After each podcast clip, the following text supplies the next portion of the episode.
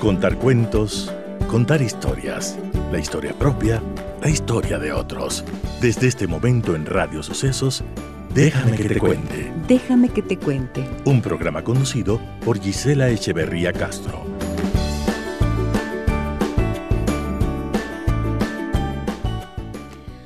Amigas y amigos de Radio Sucesos, muy buenos días. Bienvenidas y bienvenidos a nuestro programa. ¿Cómo están el día de hoy?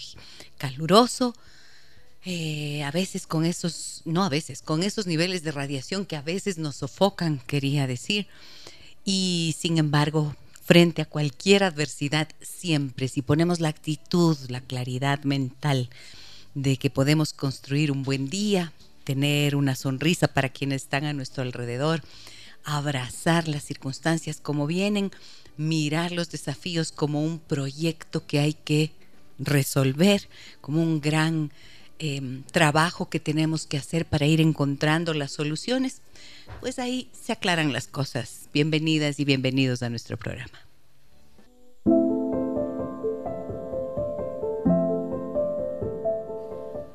Antigua plegaria hebrea para una vida bendecida. Que tus despertares te despierten y que al despertarte el día que comienza te entusiasme y que jamás se transformen en rutinarios los rayos del sol que se filtran por tu ventana en cada nuevo amanecer. Y que tengas la lucidez de concentrarte y de rescatar lo más positivo de cada persona que se cruce en tu camino. Y que no te olvides de saborear la comida detenidamente, aunque solo se trate de pan y agua.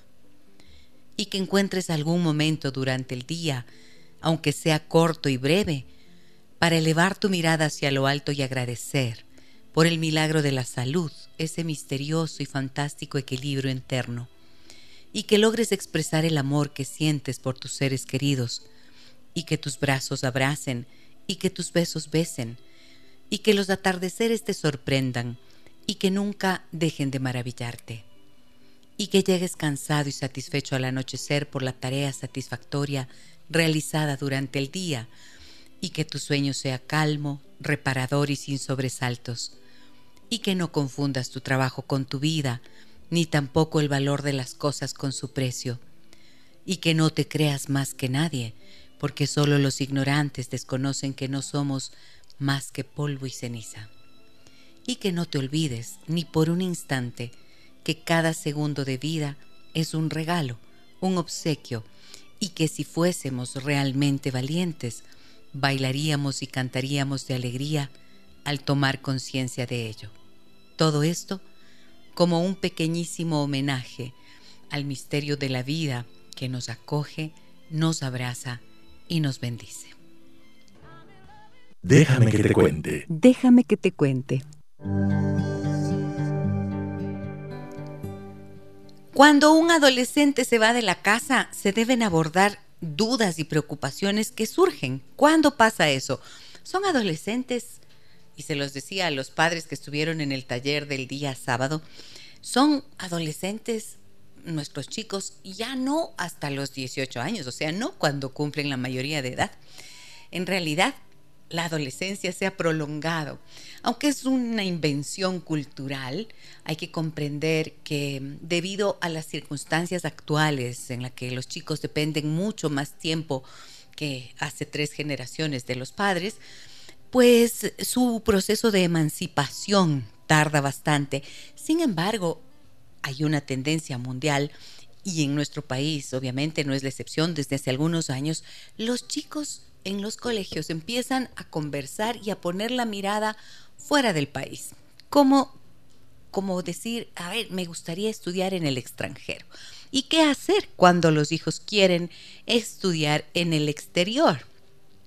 Esta es alguna una pregunta que suele estar presente y también suelen preguntar los padres cómo hago para que sepa exactamente lo que necesita, lo que quiere estudiar, cuál es su vocación. Bueno, de eso vamos a hablar en esta mañana con Juan Carlos Peñafiel. Él es experto en orientación profesional y emprendimiento. Está en las Islas Baleares, en España, y desde allí mm, está presente con nosotros a través de Zoom. Me da tanto gusto recibirlo. Hola, queridísimo Juanca, ¿cómo estás? Bienvenido al programa. Buen día.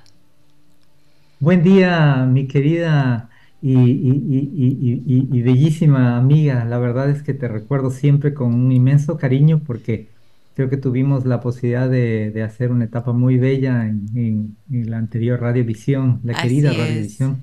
Y reencontrarte en estos momentos para mí es un motivo de muchísima alegría. Así que Gisela, te, primero empiezo enviándote un abrazo. Muchas y a través de darte un abrazo, seguramente mucha gente que estaba muy contenta de que este programa se dé. Un abrazo también para todos ellos. Muchísimas gracias, Juanca.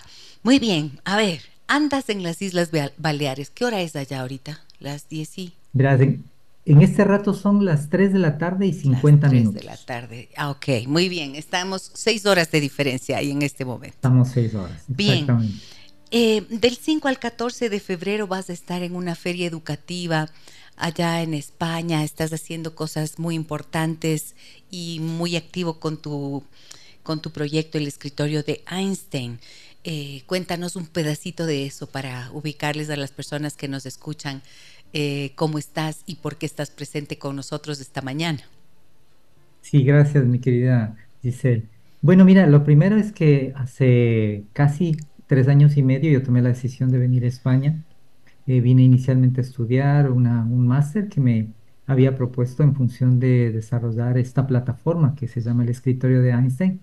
Y a partir de eso, pues se presentó la posibilidad de que yo realice mis estudios de doctorado yo estoy realizando un doctorado en psicología en la Universidad Autónoma de Madrid. Y pues eh, este, ha sido como, este ha sido como un bonito pretexto para desarrollar todo un modelo que lo hemos ido completando aquí en España para eh, crear una solución científica para ayudar a los chicos, a las familias que están en esta etapa que tú decías de adolescencia y de decidir carrera profesional. Bien, lo dices acá, pues nadie es profeta en su tierra. Así es que hemos tomado la decisión de emprender y, con esta startup la hemos involucrado en el sistema, en el ecosistema emprendedor español. Hemos participado en algunos eventos internacionales y pues eh, hemos tenido una respuesta muy positiva. Ahora estamos en este momento en Baleares. Yo tengo algunas actividades que desarrollo en España dentro de este proyecto y pues hay una feria educativa, igual que sucede en Ecuador y que sucede en el mundo estamos ante una, una serie de cambios que implican tener herramientas para tomar decisiones de carreras universitarias, de profesionalización. La educación sigue siendo una, una balsa de salvación importante para la sociedad y los padres.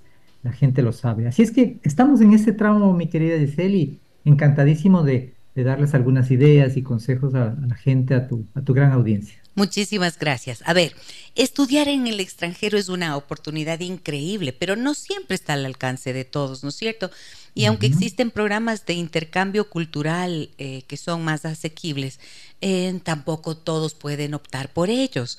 Entonces, eh, cuando tus hijos dicen, quiero estudiar en el exterior, he escuchado ocasiones en las que los padres dicen, a ver, movamos el cielo y la tierra y todo el mundo para poder eh, cumplir este sueño de nuestros hijos. Y una de las preocupaciones que yo siempre suelo tener es la edad para hacerlo, porque no es lo mismo terminar el colegio, el bachillerato, terminas acá con 17, 18 años, eh, exagerando, 18 años y medio, y luego has sido un niño, una niña, una chica, un chico que ha estado como que ha crecido medio en algodones, que los padres además de esta generación hacen muchas cosas por los hijos, no favorecen necesariamente sus procesos de autonomía y de repente, ¡boom! Chaito, te fuiste, se van. Una cosa, digo, es irse a hacer un año de intercambio y volver, y otra muy diferente, ir a estudiar en el extranjero. ¿Qué es lo que piensas de esto? Y también, Em, no es lo mismo irse a estudiar una carrera de pregrado fuera del país que haber hecho la universidad acá en el Ecuador y luego irte a hacer una maestría, donde ya estás más madurito. ¿Cómo ves esto que planteó Juan Carlos? Bueno, pienso que tienes mucha razón. Ahora, eh, decirte que en todo este fenómeno, que yo lo denomino así, confío en una serie de variables. Fíjate que por un lado, estamos acudiendo a un proceso natural, yo llamo, de internacionalización de la educación. A partir de todos estos cambios que tuvimos con la pandemia, todas estas barreras que antes teníamos de suponer que podíamos tener acceso a estudios internacionales de cualquier tipo, online, semipresenciales, etcétera, es una barrera que se ha destruido. Como resultado de esto, hay un segundo fenómeno también con el que se encuentra esta realidad, que es el asunto de la natural dinámica del empleo que sucede en el mundo. Decir, ya no estamos eh, viviendo una época en la que el empleo se desarrolla solamente en los grandes centros urbanos. Ahora esos centros urbanos, se convirtieron en centros de desarrollo de empleo a nivel internacional, no llamemos global para no eh, inscribirnos en lo, en lo ideológico. Pero a partir de esta, de esta situación, yo siempre les digo a los padres con los que trabajo, ustedes están acudiendo a ser padres de una generación que más sea tarde o, temprano va a salir fuera de su país a trabajar y a estudiar. Y esa es una realidad que no la podemos detener porque es un signo de los tiempos. Fíjate, mi querida decir que en el mundo, en el mundo, ah, de acuerdo a, cifras oficiales de la OCDE, que es esta Organización para la Cooperación y Desarrollo Económico, hay alrededor de 7 millones de chicos que están cursando su carrera universitaria en un país que no es el suyo. 7 millones de jóvenes. 7 millones de jóvenes. Y este es un tema que ha ido creciendo. En el caso del Ecuador, esta cifra entre el 2016 y el 2023 se incrementó como en un 65%. Ya vamos a hablar un poquito de cifras, te voy a dar. Y un tercer fenómeno, para no desviarnos, tiene que ver también con esta inquietud social de, las condiciones de seguridad que atraviesa el país. Te digo que aquellos padres de familia que de alguna forma consideran que sus hijos pueden tener esta posibilidad de ir a estudiar, eh, en unas condiciones que incluso a veces económicamente son menores a la situación eh, de los costos universitarios en el Ecuador. Pues yo diría que atraviesan este, este, este momento de, de, tener esta decisión entre manos. Y claro, no siempre los momentos son exactos para todas las personas. Los cerebros de los, de los adolescentes maduran de una diferente manera. Las experiencias y el, el camino vocacional de los seres humanos empieza desde la niñez por lo cual no hay una regla científica definida que sea este exacto momento para todos lo que funcione.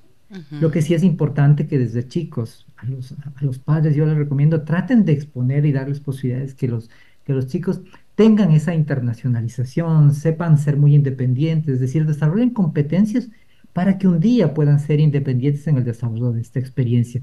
Y claro, pasarán varios fenómenos y hay varios pasos que uno debe como familia tomar en cuenta.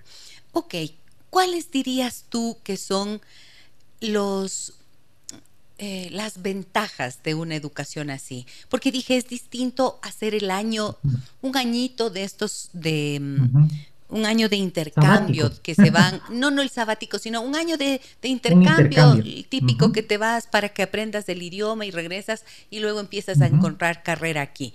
¿Cuál dirías que es la ventaja de ese año, por ejemplo, de ir a estudiar en intercambio, un en idioma? Intercambio, por ejemplo. Mira, sabes que la verdad son varios. Hay un estudio bien interesante que generó la Universidad de California. Y fíjate que refleja un poco la sumatoria de, esta pregunta que, tú me haces.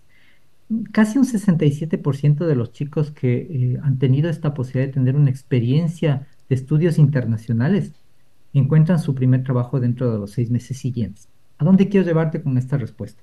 Es decir, las características del fenómeno global de cambios que estamos viviendo hace que hoy necesariamente los chicos tengan que, que abocarse a esta situación y por lo tanto, si de, alguna forma estos mecanismos tempranos para, para, contactarlos, para acercarlos a realidades internacionales, eh, eh, ofrecen ventajas, pues son múltiples. Una es desarrollo personal. Las personas maduramos a través de estas experiencias internacionales, tenemos mecanismos para, para articular eh, competencias de independencia, de autoconfianza. Además, exploramos cierta parte interior que tiene que ver también con conocernos mejor, eh, estar mejor informados sobre cómo está el, desarrollo global. Tercero, también hay un natural cansancio que se produce al final de, la etapa del colegio, si quieres ubicarlo en esta etapa normal o tradicional. Sí. Es como que muy normal que los chicos busquen esta, este, esta forma, digamos, de, de tener una, una experiencia distinta a la que naturalmente venían acarreando con la tendencia de estudios. Y finalmente yo te diría que esto es un proceso natural de vida, es un aprendizaje de vida. Te ayuda a desarrollar múltiples habilidades, adaptabilidad, flexibilidad al cambio, resiliencia. Es decir, yo lo recomiendo siempre como una experiencia. Tienes razón, no todos deben hacerla en el mismo momento. Hay quienes lo harán más temprano, otros lo harán en la universidad, otros lo harán en el posgrado. Lo cierto es que es un fenómeno que no se puede detener como signo de los tiempos que te decía. Yo he visto que, por ejemplo, las experiencias del intercambio, Juanca, em, son tremendamente favorables en términos de seguridad. Como que es de hecho de lanzarse, ¿no es cierto?, abrir las alas y pegar el vuelo eh, y enfrentarse a un mundo desconocido, a gente nueva, a una cultura diferente. Em, algunos padres yo les oigo en consulta decir, es que quiero que se vaya para que valore lo que tiene en la casa. Muchas veces pasa eso, sí es verdad. Y en cambio he visto que hay, esto era más frecuente antes, no solo el intercambio, pero ahora veo que hay mucho más interés en justo lo que tú mencionabas, irse de casa para hacer toda la carrera ya es otra historia. Hay un largo, eh, largo tema allí, muy interesantes aspectos de este tema que vamos a seguir abordando, pero antes tengo que ir a una pausa comercial. Tengo varios mensajes ya en el 099 556 3990, que es nuestro número de contacto. Vuelvo enseguida con mi invitado de esta mañana. Eh, Juan Carlos Peñafiel, él es experto en orientación profesional y emprendimiento y hablamos de qué hacer cuando tus hijos quieren estudiar en el exterior. Volvemos enseguida.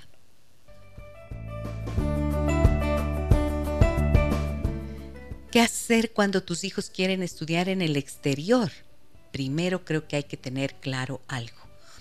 Hay factores económicos que son ineludibles, ¿no es cierto? Y esto los padres eh, tienen que tener claridad. A veces entran en unos procesos de endeudamiento muy alto y los chicos, lejos de sentirse favorecidos por eso, se suelen sentir con demasiada presión de no fallar. Eso he visto yo mucho en consulta, Juan Carlos, querido. ¿Qué piensas de esto que estoy comentando? Muy cierto, muy cierto lo que tú dices, porque no es una decisión que se la toma de una manera muy impulsiva.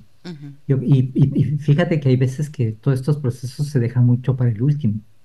Hay gente que realmente en marzo, abril, mayo quieren tomar decisión sobre viajes y los procesos de estos logísticamente, a más de lo económico, son complejos.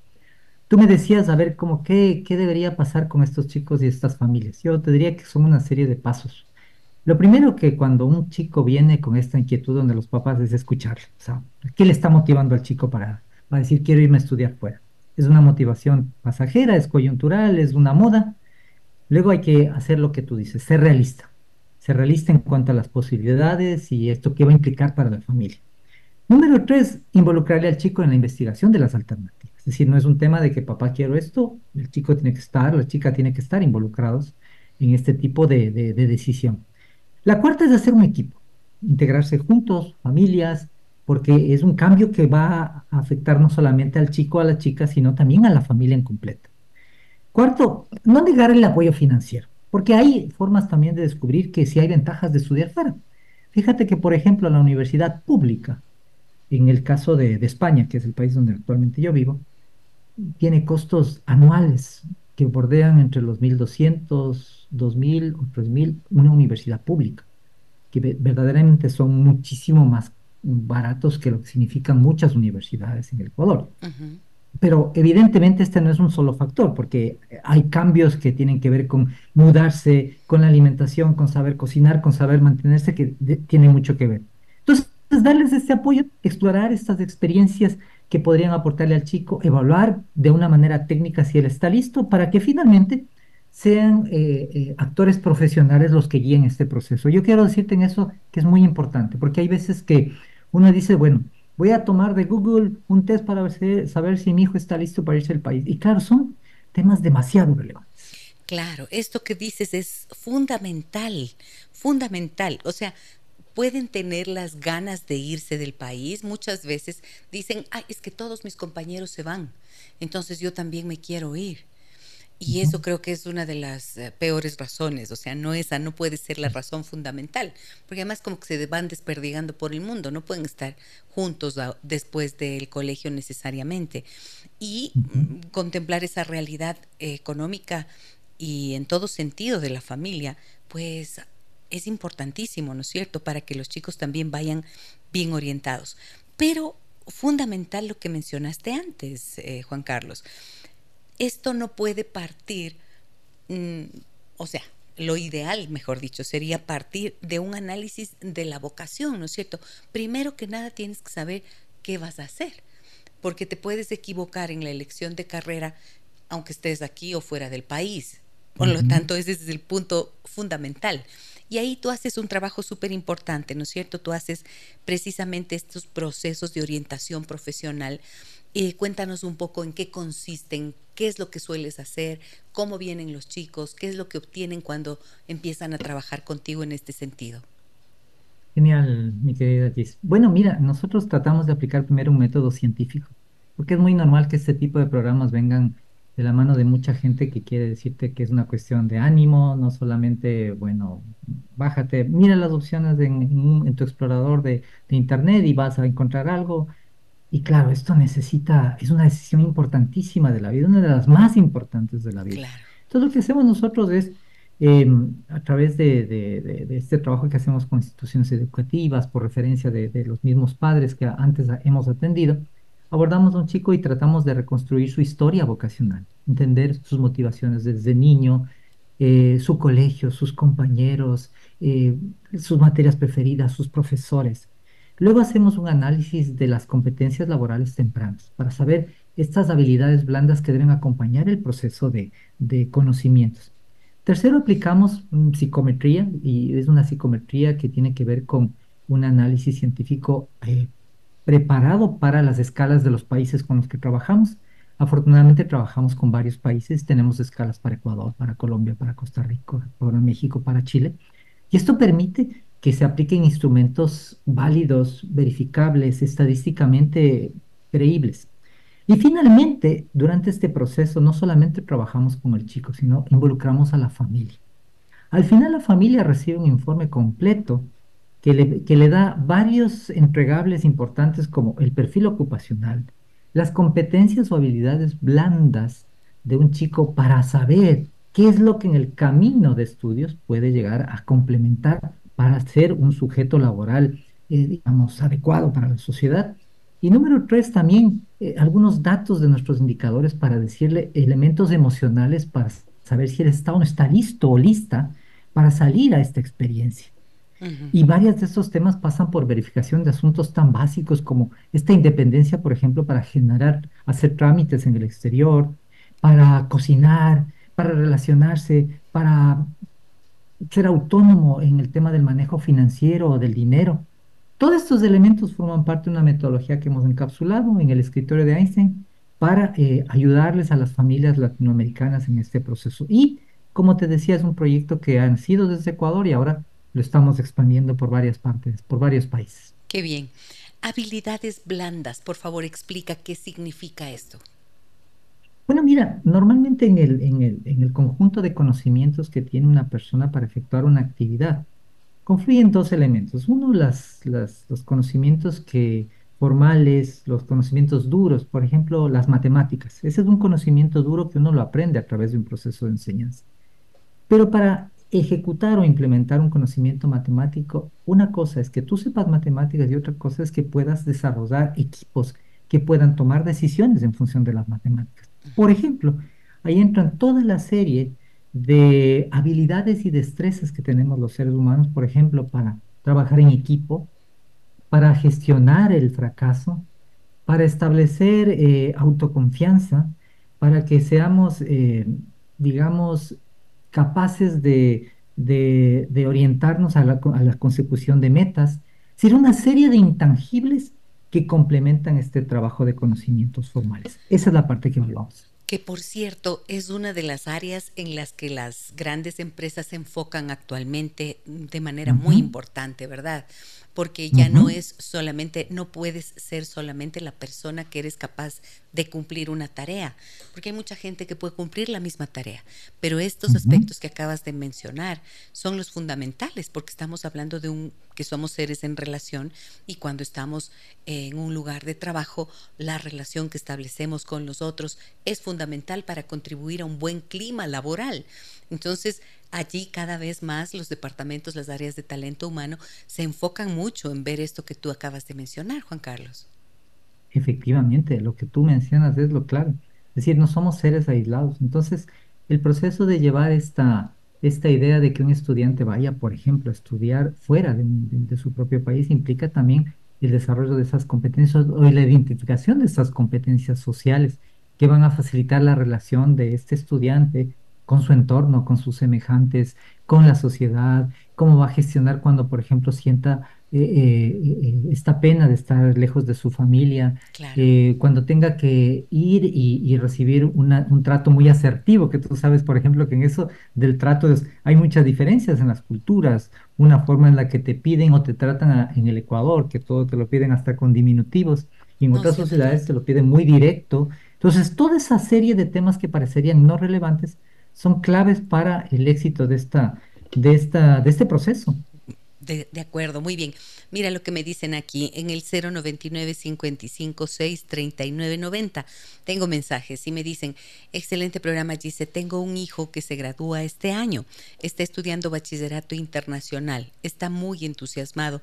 En el colegio nos dan algunas propuestas de intercambio, pero tenemos algunos amigos que no lo han pasado tan bien con esto del intercambio y los hijos han tenido que regresar. ¿Qué recomendación me pueden dar al respecto? Soy Santiago, nos dice. Gracias, Santiago, por tu consulta. ¿Qué nos dices, Juanca, sobre esto? Sí, gracias, Santiago. Mira, lo primero es importante. Debe, debe esto abordarse con empresas serias que tengan experiencia en estos procesos. Es decir, el producto de, de, esta, de, esta, de esta ebullición, de esta dinámica de internacionalización, hay muchas personas que pueden desarrollar esta iniciativa de llevar chicos sin experiencia. Hay compañías que son muy expertas en el tiempo para saber a qué alojamientos van a llevarles a los chicos, saber qué actividades van a desarrollar. Pidan referencias de cuáles han sido otros, otros padres de familia u otras familias que han participado en, estos procesos. Y, y, quizás para no, no dejarlo, digamos, en responsabilidad solamente de estas entidades, también creo que es importante saber si los chicos, lo que tú decías al principio, están o no están listos para dar este paso. Claro. Hay chicos que son brillantes, son súper inteligentes, pero a lo mejor emocionalmente necesitan trabajar en varios aspectos para que no este año, a lo mejor el otro año, a lo mejor en dos años o a lo mejor en el posgrado, hagan ese proceso de internacionalización. Lo importante como padres es hacer nuestra tarea. ¿Y nuestra tarea qué significa? Ayudarles a esta independencia, conversar con ellos, darles esta posibilidad de que manejen un poco la parte del dinero, enseñarles un kit básico de, alimentación, ayudarles a, que ellos hagan trámites solos, porque en, el exterior los chicos tienen que hacer trámites solos. De ahí esta parte logística, esta parte operativa, yo creo que es compensable a través de un proceso, sobre todo de referencias de gente que haya probado estos servicios con los mismos proveedores que normalmente eh, se acercan mucho a las instituciones educativas. Ok, porque fíjate que Santiago lo que nos dice es eh, tenemos algunos amigos que no la han pasado tan bien con estos, con esto del intercambio y los hijos han tenido que regresar. Y eso sí que puede ser algo lamentable, ¿no es cierto? Porque la experiencia, wow, qué lindo, voy a abrir, voy a ver el mundo, voy a conocer tantas cosas, pero de repente faltan estas estas eh, competencias que tú decías, esta madurez. A mí me parece que es un tema de madurez, de, maduración, de, maduración. y no es por decir, ay, qué chico tan inmaduro se regresó. No, solamente que quizás eh, faltaba esto que tú dices, enseñarles a tener ciertas áreas de autonomía en la vida, manejarse adecuadamente, em, pero si nunca antes hicieron eso. He visto casos, por ejemplo, de chicos que se regresan porque el dinero que les mandaban los padres se lo acababan a la semana de haber recibido y luego se pasaban tres semanas ahí muriendo del hambre hasta que llegue no les los padres ya no tenían recursos o sea hay un montón de situaciones que son complicadas ¿por qué? pero ¿por qué te gastaste la plata así? pero si nunca antes les habías dado la oportunidad de administrar un dinero ¿cómo le pides que ya estando fuera lo logre? Entonces, claro, es, son como ponerle al niño a volar antes de haberle enseñado a gatear, ¿no es cierto? Exacto. Y fíjate que para graficarlo, o sea, cuando hemos desarrollado esos campamentos, este año vamos a tratar de retomar también nuestros campamentos, pero lo estamos haciendo con grupos específicos de instituciones educativas. Eh, debe verificarse, por ejemplo, este tema de, de la independencia en las cuestiones básicas. Hay chicos que a veces se caen en estas experiencias porque, voy a decir una, una cosa que desde fuera uno la veía ridícula, pero no saben, no saben dejar arreglado su, dormitorio, no manejan un orden básico. eh, se gastan el dinero, no saben administrar la, eh, la plata. Número tres, eh, no, han sido, no, no, han tomado nunca una, un, un, transporte público, por decirte algo. Uh -huh. no han manejado un problema de un trámite solitos. Sí. entonces, ese tipo de temas, cuando tú sales a una experiencia internacional, te, te, te, te pasan factura. El tema de la alimentación es un tema, por ejemplo, muy, muy complejo. También, Hay chicos que se han gastado su presupuesto en comida rápida de, la primera semana, por ejemplo. Exacto. También he visto problemas relacionados con consumo de sustancias y que de repente eso bueno, les genera dificultades importantes. Claro, por eso te decía que técnicamente yo sugiero que siempre estos procesos sean abordados de una manera previa. Es decir, no solamente es la motivación, juntémonos, es decir, qué lindo, la ilusión, todo es cuestión de ánimo, si podemos, no, no, o sea, realmente hay mucha serie de, de factores que tienen que ver con esto en estas evaluaciones. Claro, este tema, por ejemplo, de la, de la parte de la drogadicción o de la parte de los conflictos, son temas que pueden ser identificados de una manera previa. En el proceso que, este tipo que tú de cosas, haces. En el proceso que eh, eh, hacemos nosotros o hacen varias empresas que trabajan con herramientas científicas en esta temática. Ok, o sea, es súper importante esto porque no es solamente la cuestión de soy súper inteligente, mi hijo es súper inteligente y que vaya a uh -huh. estudiar. No es solo la inteligencia y la capacidad cognitiva, uh -huh. ¿no es cierto?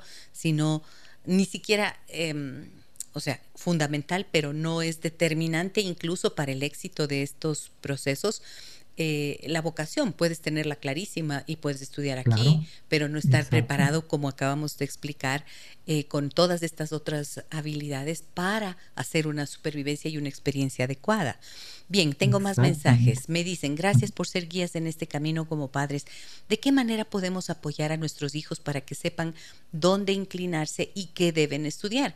Veo que mi hijo es afín a la medicina, pero no lo hace feliz cómo descubrir su potencial. Uh -huh. Qué importante esta pregunta, muchísimas gracias. Sí, es una, es una, es una muy bonita pregunta. Miren, eh, yo en este sentido, yo creo que a veces hay una, una, hay una cuestión que en el sistema educativo no se la termina de, de procesar. Los departamentos de orientación eh, educativa, los departamentos de orientación vocacional, que se llaman así en el pasado, hacen un trabajo muy titánico en los colegios, pero técnicamente son departamentos que manejan 30, 40, 50, 60 chicos. Entonces eso, la escala de, de, de, de este tipo de, problemática o de situaciones, yo creo que idealmente debe ser evaluada de una manera individual, porque la individualidad entendida como la capacidad que tiene un ser humano para, para, para ser entendido en su relación con los otros, tiene que ser un proceso que debe ser perfectamente conocido por una familia y por unos padres que van a tomar esta decisión de que un chico o una chica vaya fuera del país. Uh -huh. No podemos desconocer a nuestros hijos y solamente centrarnos en, el, en este cliché de que es momento de que salga del país porque la sociedad lo pide o porque todos los compañeros están yendo a estudiar fuera del país. Conozcamos a nuestros hijos, es el gran mensaje, hay herramientas técnicas, científicas y hagamos procesos con profesionales. Los mismos departamentos de orientación eh, educativa en los mismos colegios son fuente primaria para que los chicos puedan encontrar eh, muchísimas herramientas para que al final no fracase este tipo de proyectos. Yo creo que la educación debe volver a este tipo de temas. Uh -huh, indiscutiblemente. Me dicen, hola, buen día, Juan Carlos. Él nos ayudó en orientar a nuestra hija para su elección de carrera. Excelente asesoría y firma Verónica. Muchas gracias, oh, muchas Verónica. Gracias. Qué bueno. Gracias, Verónica. Y también me preguntan cómo podrían ponerse en contacto contigo. El número de contacto de Juan Carlos me están preguntando. Dinos, por favor. Muchas gracias. ¿A qué número Verás, te podrían ver, escribir? Verás, les voy a decir el, el, número realmente de nuestros servicios. Ahora tenemos una central acá en España. Te voy a decir el número, de, es un WhatsApp. Uh -huh. Con el número más 34, que es el código de España. Ya, más 34. Y el número es, pero ya les voy a decir una forma fácil, y es el número 639. 639. 457. 457. 182. 182, ya. Pero hay una forma fácil y que les estamos también ayudando a muchas partes, personas porque nos llaman de varias partes de varios países. Tenemos una página web que es escritorio de Einstein.com, escritorio de Einstein.com, y ahí van a clicar en una eh, herramienta que dice solicitar una cita inicial de evaluación. Es una cita sin costo que les hacemos para primero saber cuál es el caso. Entonces ponemos a todo un equipo de profesionales que atienden este, este, este, estos procesos iniciales y evalúan.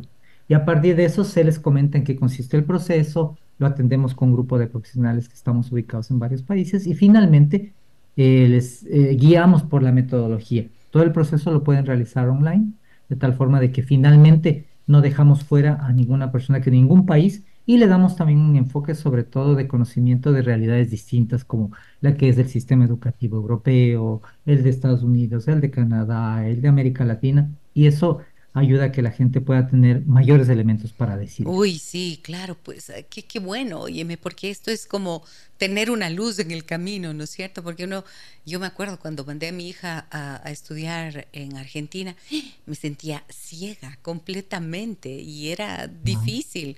En ese tiempo todavía el Internet no tenía todo lo que te ofrece hoy y, y no era tan sencillo, pero claro, te toca hacer tener alguien que te pueda orientar concretamente, sugerirte, darte recomendaciones em, de gente calificada, de instituciones probadas, bueno, me parece que es realmente una ventaja. Mira lo que nos dicen también por aquí, Juanca. A ver, pero antes de, leer el mensaje, voy a repetir la información que de contacto nos da Juan Carlos Peñafiel. Él es experto en orientación profesional y emprendimiento, nos acompaña esta mañana. Y el, eh, la página web es escritorio de Einstein.com. Escritorio de Einstein.com y allí ustedes pueden ingresar y solicitar una cita. Esa cita de evaluación inicial es de es sin costo, por lo tanto allí ya tienen ustedes posibilidad de entrar en relación con él. Me dicen también, buenos días doctor, estoy escuchando con atención su programa y tengo las siguientes inquietudes. En primer lugar, hay que considerar los costos que significa el enviar un chico al exterior para comenzar una carrera profesional desde el primer año, porque además los chicos todavía son dependientes de la familia. Por mi experiencia personal, yo he preferido que los chicos vayan a estudiar el posgrado, tomando en cuenta que sí tenemos que sí tenemos buenas universidades en el país. Atentamente, ingeniero Iván Bedoya. Muchísimas gracias, Iván, por tu comentario, por tu punto de vista. Él nos está escuchando, nos está viendo en Facebook, donde hacemos nuestra transmisión en vivo. Allí ustedes me encuentran como Giselle Echeverría Castro. ¿Qué piensas de lo que dice Iván? Lo habíamos mencionado inicialmente, ¿no? Es verdad. Sí, sí, es verdad. Claro, depende de tantas cosas, de las situaciones, Las situaciones no son matemáticas en este caso para decir lo mismo que funcionó en este chico, funciona en este chico.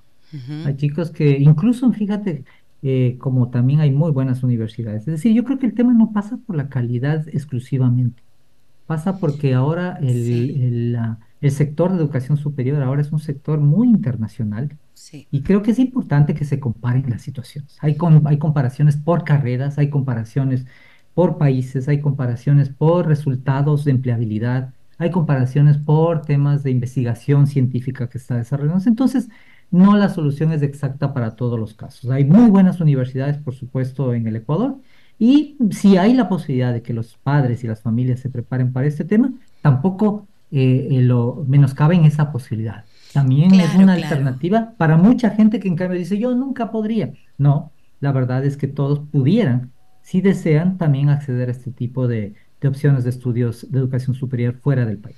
Indiscutiblemente, es decir, no es para todo el mundo, como decía yo de entrada, no, no es para todo el mundo. Hay incluso cuestiones de orden eh, del sistema de creencias de las familias que pueden decir, no, por ejemplo, me parece que Iván tiene esto. Está muy claro en que no, la Universidad Nacional, que se queden hasta que terminen la carrera profesional y luego cuando ya terminen la carrera en el Ecuador, se vayan a hacer el posgrado. Es una convicción que tiene este padre, es perfectamente válida. Es, respetable y totalmente válida. Sí, sí, alguna vez yo pensaba en eso, eh, pensaba en esto, verás. Creo que sí es mejor que los chicos se vayan cuando han terminado eh, la universidad. Y lo conversaba yo con mi hija, porque ella se fue a estudiar muy, eh, muy chica, pues después del colegio igual.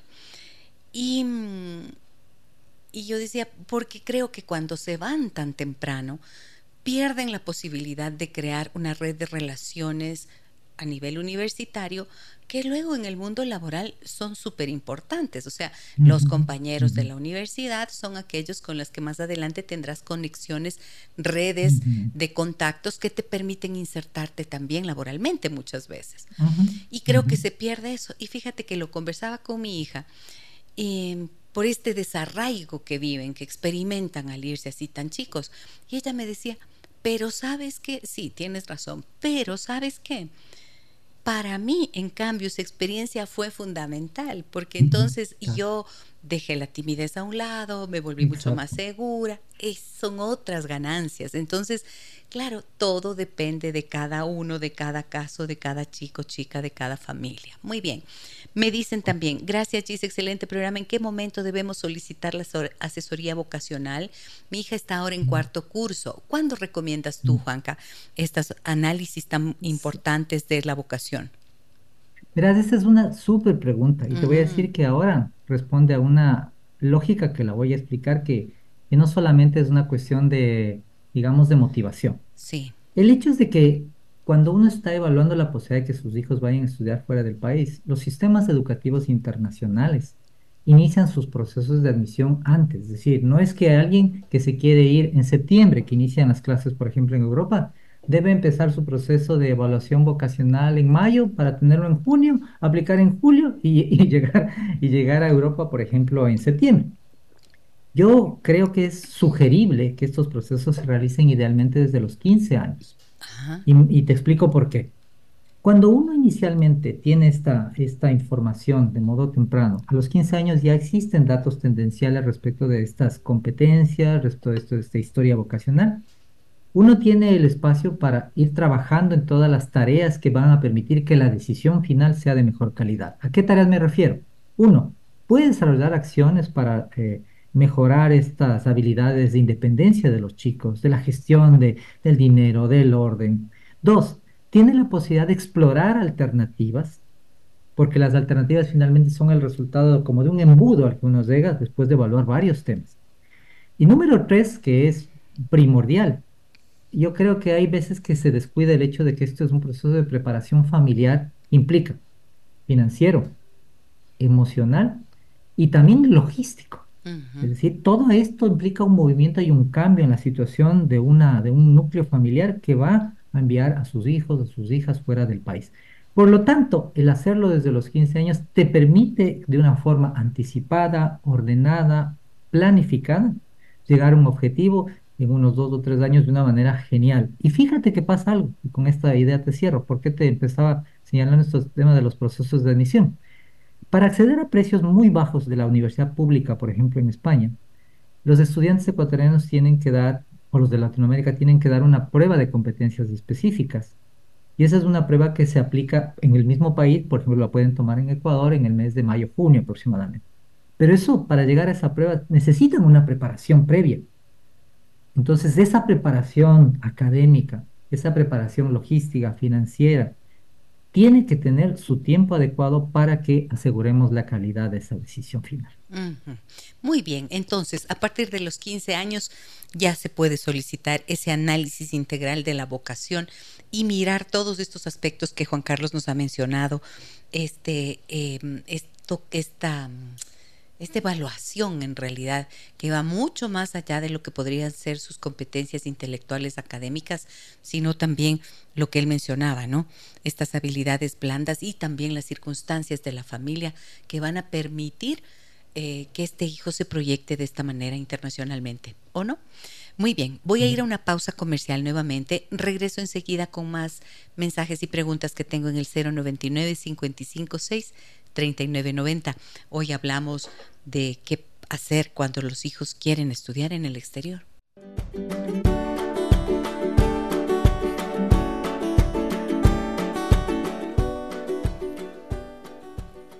Se adaptará al nuevo país, a las nuevas costumbres, a los amigos, al sistema educativo, ¿Cómo se enfrentará a vivir con una nueva familia en caso de ser un chico que se va de intercambio?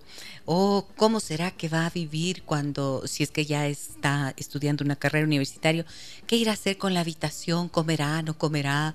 ¿Dónde estará? ¿Se amanecerá estudiando? Eh, ¿Se irá de farra y no aprovechará los estudios? Uy, son tantísimas las preguntas eh, que muchas veces por supuesto, están motivadas por la preocupación y el temor que los padres tienen cuando se trata de enviar a sus hijos a estudiar en el exterior. Y de eso hablamos esta mañana con Juan Carlos Peñafiel. Él es experto en orientación profesional y emprendimiento.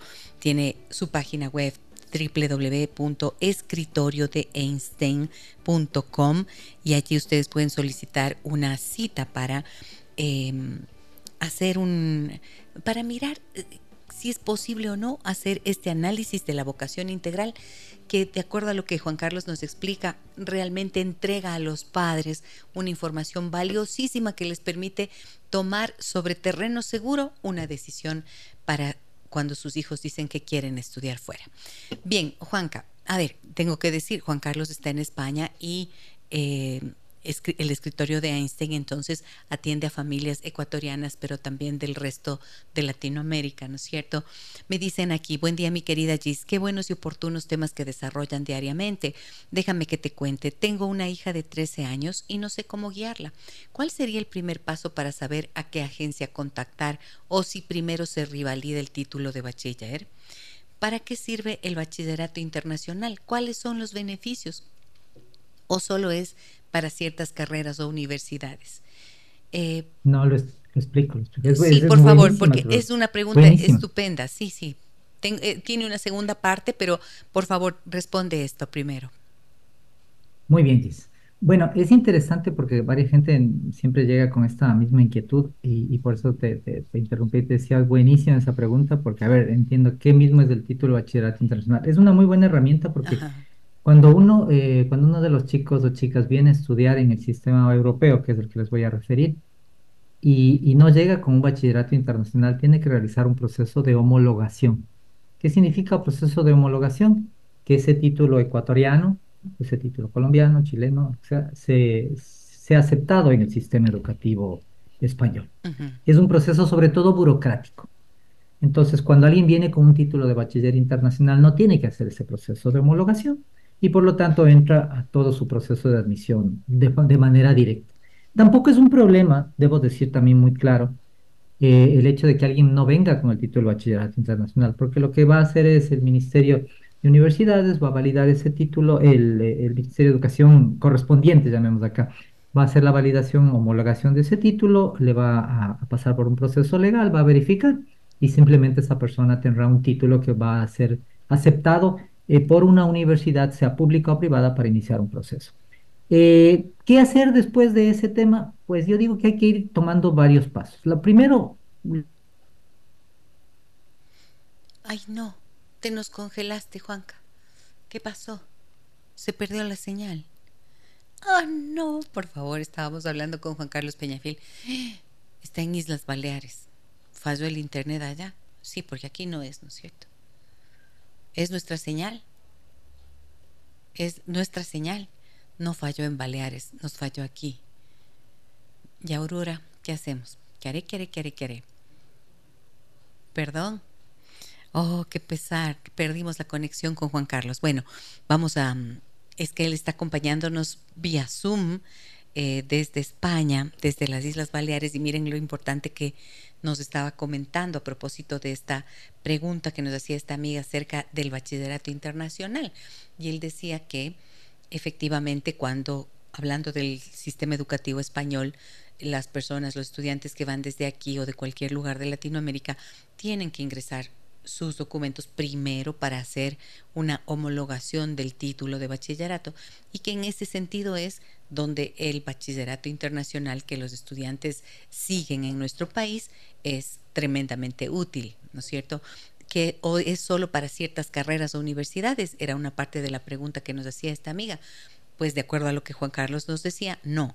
O sea, el momento en que ya llegaste con un bachillerato internacional, eh, y es homologado por eh, la institución que en ese lugar al que fuiste lo acepta, lo aprueba, lo eh, homologa, o sea, dice, es igual, aquí está perfecto para que seas un estudiante de nuestras universidades en Europa, por ejemplo, si es que fuera el caso de España, entonces ya puedes elegir cualquier carrera. Esa es la importancia del bachillerato internacional, de acuerdo a lo que le entendí. ¿Recuperamos la comunicación con Juan Carlos? ¿No? Eh, ¿Podemos hacerlo a través de Zoom? ¿No? ¿De teléfono? ¿No? ¿De WhatsApp? ¿De WhatsApp? Eso sí podríamos hacer. Podríamos llamarle por WhatsApp y venir hasta acá, aunque no salgamos con imagen, Andreita, por favor. Eh, tenemos que tratar de recuperar esta, esta comunicación con Juan Carlos. Qué pena que no quiero que se nos quede esta, mm, esta entrevista con las dudas que todavía me quedaban por allí. Sin embargo, fíjense que ha sido una gran charla. Ustedes pueden buscarlo a Juan Carlos Peñafiel, experto en orientación profesional y emprendimiento, en la página web escritorio de einstein.com escritorio de einstein.com. Allí solicitan una cita que no tiene costo inicialmente y ahí van a evaluar si es que pueden ya hacer todo ese análisis de la vocación integral, porque él es experto en orientación profesional y emprendimiento. Y aquí eh, también en la página, en mi página de Facebook, donde estábamos haciendo la transmisión en vivo, allí siempre les voy a dejar los números de contacto de nuestros entrevistados. Y el número de Juan Carlos es más, ponen el número de más, ¿por qué? Porque está en España, más 34, que es el prefijo de España, y 639-457-182. Ahí está, ese número. Voy a ir a una pausita musical para intentar ahora mismo recuperar, ojalá, la comunicación con Juan Carlos Calderón. Juan Carlos Calderón, perdón Juan Carlos Calderón, te tengo en mente. Juan Carlos Peñafiel, experto en orientación profesional. Ya estamos, estamos, voy con música, ¿no?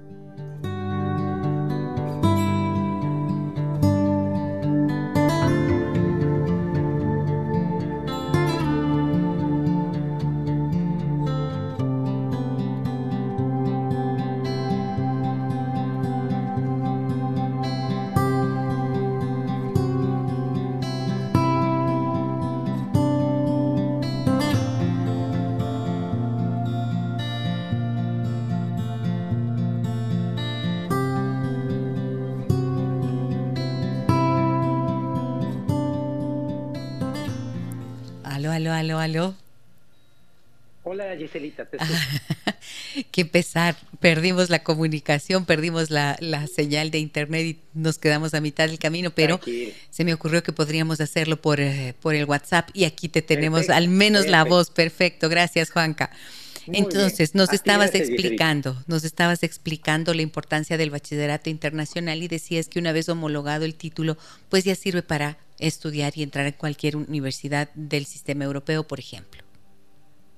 Por ejemplo, entonces al final la gran conclusión es, un bachillerato internacional te ahorra ese, ese proceso de homologación, eh, no, no es una obligatoriedad de que tú vengas con un título de bachiller internacional, eh, quienes no vienen con ese título de bachiller internacional tienen que sujetarse a ese proceso de homologación que lo obtienen todos, es decir, no es restrictivo. Por lo tanto, te ahorra una parte del proceso, pero eh, al final yo creo que la ah. riqueza del bachillerato internacional tiene que ver sobre todo con la parte de la preparación, de darte ritmo, de darte materias en inglés. Es decir, no es solamente el hecho del título que te da esta, este objetivo beneficio, pero tiene que ver sobre todo con una experiencia diferente a la que te ofrece el bachillerato internacional. Espérame, espérame, es que fíjate que yo había entendido mal entonces. Yo en lo que entendí es que una vez que tienes el título de bachillerato internacional, tú ya tienes que emprender el proceso de homologación. Lo que me estás diciendo es exactamente lo contrario. Te ahorras de ese trámite de homologación cuando ya sales desde el Ecuador con el título de bachillerato internacional.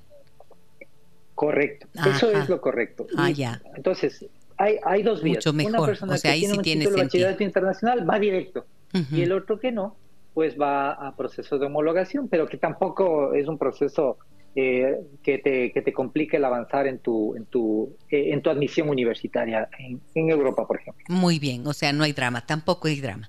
Me dicen también, esta misma persona, te decía que la pregunta tiene dos partes, me dicen, por otro lado, ¿cómo saber si es seguro el intercambio que realizan en algunos colegios para el último año? Hay algunos que viajan por mejorar el idioma o trabajar, pero no por la parte académica. Hay tantas historias. Ah, sí, qué importante esto, ¿no? Eh, es, volviendo al tema de intercambios, ¿crees que es para lo académico o el objetivo tendría que estar súper claro? Te vas a aprender el idioma, no es para que seas, hagas algo de estudios importantes, ¿no es cierto?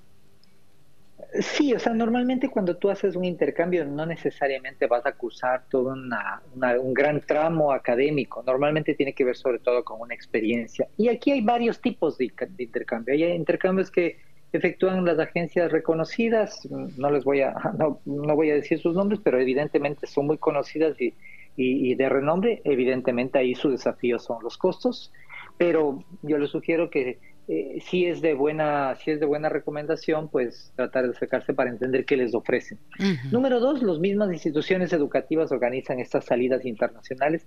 Yo creo que ahí lo importante es sobre todo que haya una organización y se verifique la organización de la estructura que lleva adelante esta institución educativa de una manera como muy articulada y que se, y se, que se pregunte a personas que, que realizaron esta experiencia previa, porque no hay mejor recomendación que aquella de quienes ya pasaron por este proceso. Y, eh, y número tres, yo te diría que también hay ese grupo de organizaciones que no son, son de, un, de una reputación como no muy clara, y la verdad es que eso eh, básicamente siempre se llega a conocer a través de la referencia. Entonces, pidan los padres de familia de, esta, de todas estas experiencias internacionales referencias de personas que hayan ido, de padres de familia, de estudiantes, porque ellos les van a decir exactamente eh, cuál, cuál ha sido o cuáles han sido las fortalezas y las debilidades que han tenido estos procesos. Muy bien, ¿sabes algo que estaba pensando de lo que nos habían preguntado hace un rato?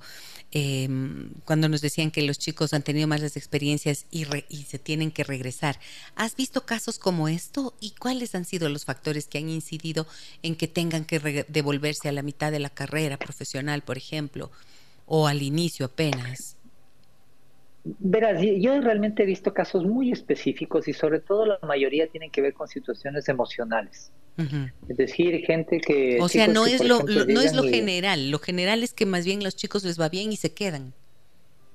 Sí, sí, lo general es eso y la verdad es que eh, normalmente las familias que optan por este tipo de alternativas han tenido la, precaución de hacer un proceso previo de, evaluar alternativas, les envían a, residencias estudiantiles donde los chicos llegan y tienen la comida, por ejemplo, eh, o, se van y se instalan en, ciudades eh, que ya tienen una, trayectoria en, atraer este tipo de perfiles estudiantiles. Entonces, quienes realmente están metidos en estos procesos y no, pero son casos muy específicos, son chicos o chicas que sobre todo en la parte emocional a veces han, tenido dificultad. Es decir, empiezan a extrañar, no pueden ser independientes en sus, en sus, en sus procesos de vida. Eh, es decir, no es que se manifiesta una situación que antes se dejó de manifestar. Muy simplemente este tipo de temas se repiten y se agudicen. Entonces, por eso el proceso previo es, fundamental para darles herramientas a los chicos. Muy bien. Me dicen también aquí, buen día Gisela, excelente programa como siempre. Gracias. Por favor, una consulta. ¿Cómo podemos ayudar a nuestros hijos desde los 12 años a darse cuenta de su vocación y las posibles opciones de carrera profesional acorde a su personalidad? Ya que la veo siempre repleta de deberes y sin mayor tiempo para nada. Más ella me dice que le ayude a buscar a qué podría dedicarse y no sé cómo orientarla. Muchas gracias y a los 12 años ya hay que ya hay que orientarles no, es un poco precipitado no es un poco que se les quite la infancia también a ver ahí ahí me sale la mamá gallina claro. Claro, claro. A ver, verás, eh, cuando se piensa en todos estos temas vocacionales, uno uh, está suponiendo que es el proceso como tedioso de, de, pruebas y ese tipo de cosas. A ver, la vocación no es otra cosa sino la parte, eh, la parte, digamos, del desarrollo de, la personalidad que uno va teniendo para dedicarse a alguna actividad que, que la disfrute y que le, que le guste mucho. Siendo ese el concepto, lo que podemos hacer como padres nosotros es acercarles experiencias que les ayuden a ellos a tener como una gran posibilidad de que ellos puedan eh, decidir al final. Y ojo, estas experiencias no tienen que ser siempre súper positivas y de eso se trata.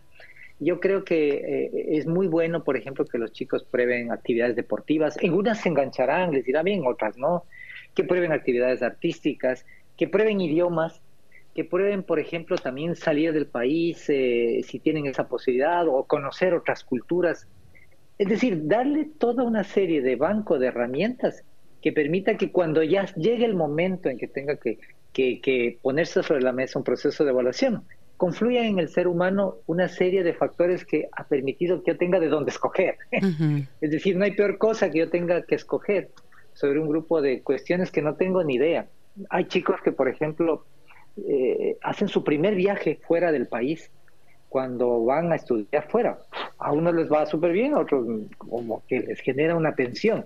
Entonces, qué bueno es que, por ejemplo, a los chicos en las vacaciones tratemos de, de, que compartan, que, que, realicen actividades, que viajen ya sea dentro del país, fuera del país, que practiquen deportes, que estén en clubes con personas que no, no necesariamente sean personas iguales a ellos, ¿Por qué? Porque lo más parecido a lo que se van a encontrar en el futuro en respecto a los temas vocacionales es situaciones adversas, es situaciones que van a tener que descartar una por optar por otra. Entonces los padres lo que tenemos que hacer es darles posibilidad de que conozcan mundo. Y eso entendiendo por mundo no solamente viajes, darle posibilidad de que conozcan mundo cultural, eh, libros, eh, música, eh, amigos, experiencias de extracurriculares todo eso va a facilitar que una persona tenga una mejor calidad de decisión cuando le toque el momento. Ahora, Juan Carlos, ¿qué les dices a los padres que, por ejemplo, sus hijos se van decantando o van diciendo dentro de sus profesiones, em, dentro de sus vocaciones, mejor dicho, de repente como músico, escritor, eh, atletas, deportistas. A veces los padres cuando oyen eso se asustan mucho y supongamos que en estos análisis que tú haces de la vocación, es un análisis integral y de repente te topas con que hay un chico o una chica que efectivamente nació para ser músico, para ser escritor, para ser eh, atleta y quiere ser em, acróbata del Circo del Sol, no sé, ya. ¿Qué, les dices ahí? ¿Qué les dices ahí? Porque siempre el susto es, ¿y ahora cómo se van a incorporar laboralmente al mundo. Claro, claro. Es una, es una gran pregunta la tuya, Gis. Verás, eh, y justo tuve unos casos, ayer tuve uno de estos casos que tú me estás diciendo, y hace unos un mes y medio tuve un caso de una chica que, que justo estaba buscando una especialización circense. Y es chistoso porque, porque el caso tú lo traes casi, casi como si, si, si lo hubieras vivido. Verás, eh, es importante que los padres entendamos que, que, como nosotros concebimos este tipo de desarrollo vocacional en nuestra generación, no es la misma manera en la que se está viviendo el desarrollo vocacional ahora.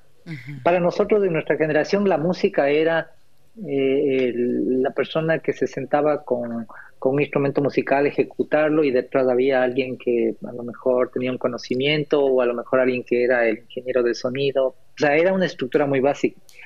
Ayer, por ejemplo, a uno de los chicos con los que estamos trabajando le hablamos opciones en España, en Argentina y en México, donde, por ejemplo, él tiene un perfil, él tiene un perfil con dos tipos de habilidades interesantes. Te lo comparto como porque puede ser el caso de alguno de los eh, radioescuchas.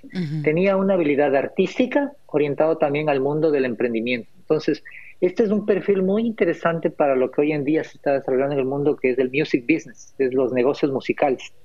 Entonces, en el mundo, no uno debe imaginar a alguien que tiene unas características musicales o artísticas que va a dedicarse solamente al performance o a la ejecución, sino que puede generar o puede eh, dirigir espectáculos, puede dirigir, por ejemplo, ahora en, España se habla mucho del diseño de sonoro del podcast y se necesitan profesionales para que hagan el diseño sonoro de un podcast. ¿Qué profesionales son aquellos que hayan conocido sobre esta temática?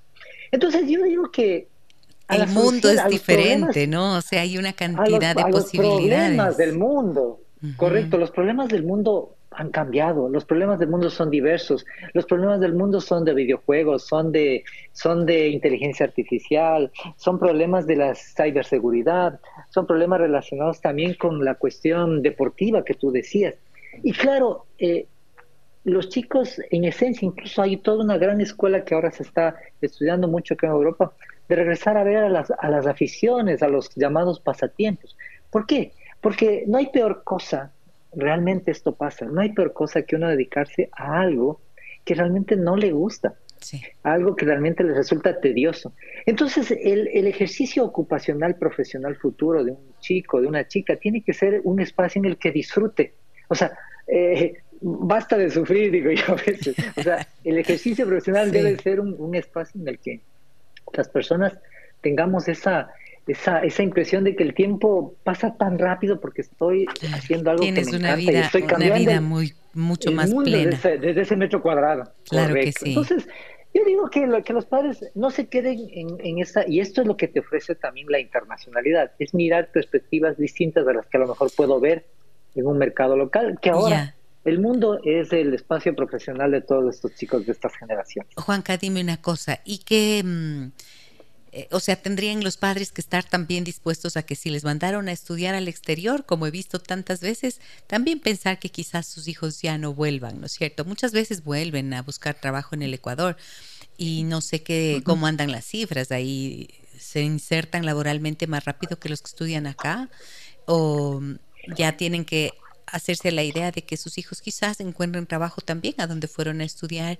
y se quedarán por allá. O sea, ya, es un hijo que está fuera de, de, tu país, por lo tanto ya es hijo del mundo. Claro, lo que tú preguntas es una, es una, es una de las asignaturas que tenemos como padres muy frecuentes, pero yo un poco a, todos los, los, padres que me incluyo entre los que pensamos ese tema, les hago reflexionar que estamos viviendo un cambio inédito en lo que significa la situación laboral del mundo.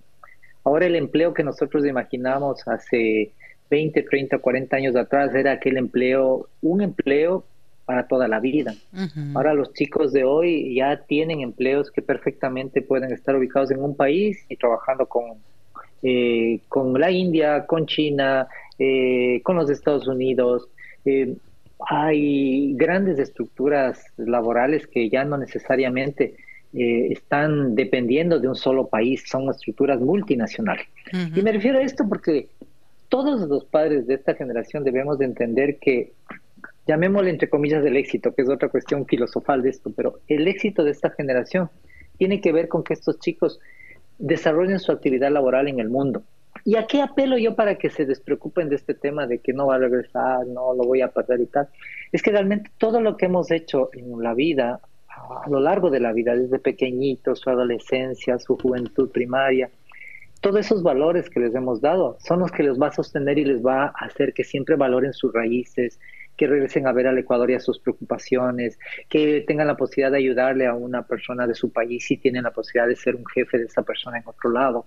Entonces, se regresa también al Ecuador o se regresa a Latinoamérica o al lugar de donde uno es a través también de esos valores que uno aprendió a lo largo de la vida. Entonces, uno no deja de, estar fuera y, extrañar la comida, uno no deja de estar fuera y extrañar un abrazo. Después te dicen cuando van a ah. venir, mamita, por favor, hazme un cevichito. Así me decía mi Un cevichito, el, eh, eh, el, tostadito. Oye, mi Juanca. o sea, es, ¿no? Es, esa es parte de las realidades. Así, en 10 segundos, dime, ¿qué pasó con la chica que quiere ir al Circo del Sol? Sabes que nosotros le conseguimos unas tres alternativas porque hay unas escuelas de circo en el mundo. Una de ellas está, por ejemplo, ubicada en Bélgica, otra la encontramos en España y también una en Argentina, pero es de un nivel de estudio muy riguroso y sofisticado. Es casi, casi una universidad del circo que prepara a estos artistas de nivel internacional que normalmente son parte de la élite del circo global. Pero claro, fíjate que ese es un caso, es un caso, pero súper, súper rebuscado que tuvimos, pero eso se replica por un montón de, áreas del conocimiento. Seguro que sí. O sea, haces la, el análisis integral de la vocación y además les buscan las oportunidades que pueden tener allá en cualquier lugar del mundo para que puedan optar por ellas. Muchísimas gracias, queridísimo Juanca, por acompañarnos esta mañana. Repetimos el contacto de Juan Carlos eh, Peñafiel, escritorio de Einstein.com. Y el número de contacto lo dejamos en nuestro muro de Facebook donde estamos haciendo la transmisión en vivo. Les doy un abrazo muy grande, Juanca, a ti uno inmenso, que sigas haciendo este trabajo bellísimo de orientar profesionalmente a los jóvenes eh, de toda Latinoamérica y especialmente a, los nuestros, porque a través de la tecnología los padres de familia pueden contar contigo también. Gracias, Gigi. Y te mando un abrazo para ti. Un beso para mi hija Amelie, que también estoy, ella inspira todo este trabajo también siempre. Y a todas las personas, pues, que estamos viviendo cambios y que no les tengamos miedo a estos cambios, que sí acompañemos a nuestros hijos en estas decisiones tan importantes de vida. Un abrazo para todos. Un fuerte abrazo. Juan Carlos Peñafiel estuvo con nosotros, amigas y amigos. Yo me voy ya. Mañana les invito a las 9 horas 30 que nos acompañen nuevamente. ¿Saben de qué vamos a hablar? Va a estar súper interesante esto. Narcocultura tenemos que entender bien la narcocultura, cómo se enraizó en nuestro país y de dónde proviene. Estará con nosotros Rubén Darío Buitrón, periodista y escritor, director de Notimercio, y eh, con él dialogaremos sobre este tema. Un fuerte abrazo a todas y todos. Mañana nos vemos. Soy Gisela Echeverría. Las historias que merecen ser contadas y escuchadas. Historias que conmueven, historias que inspiran. Mañana, desde las 9 y 30, déjame que te cuente. Déjame que te cuente. Con Gisela Echeverría Castro.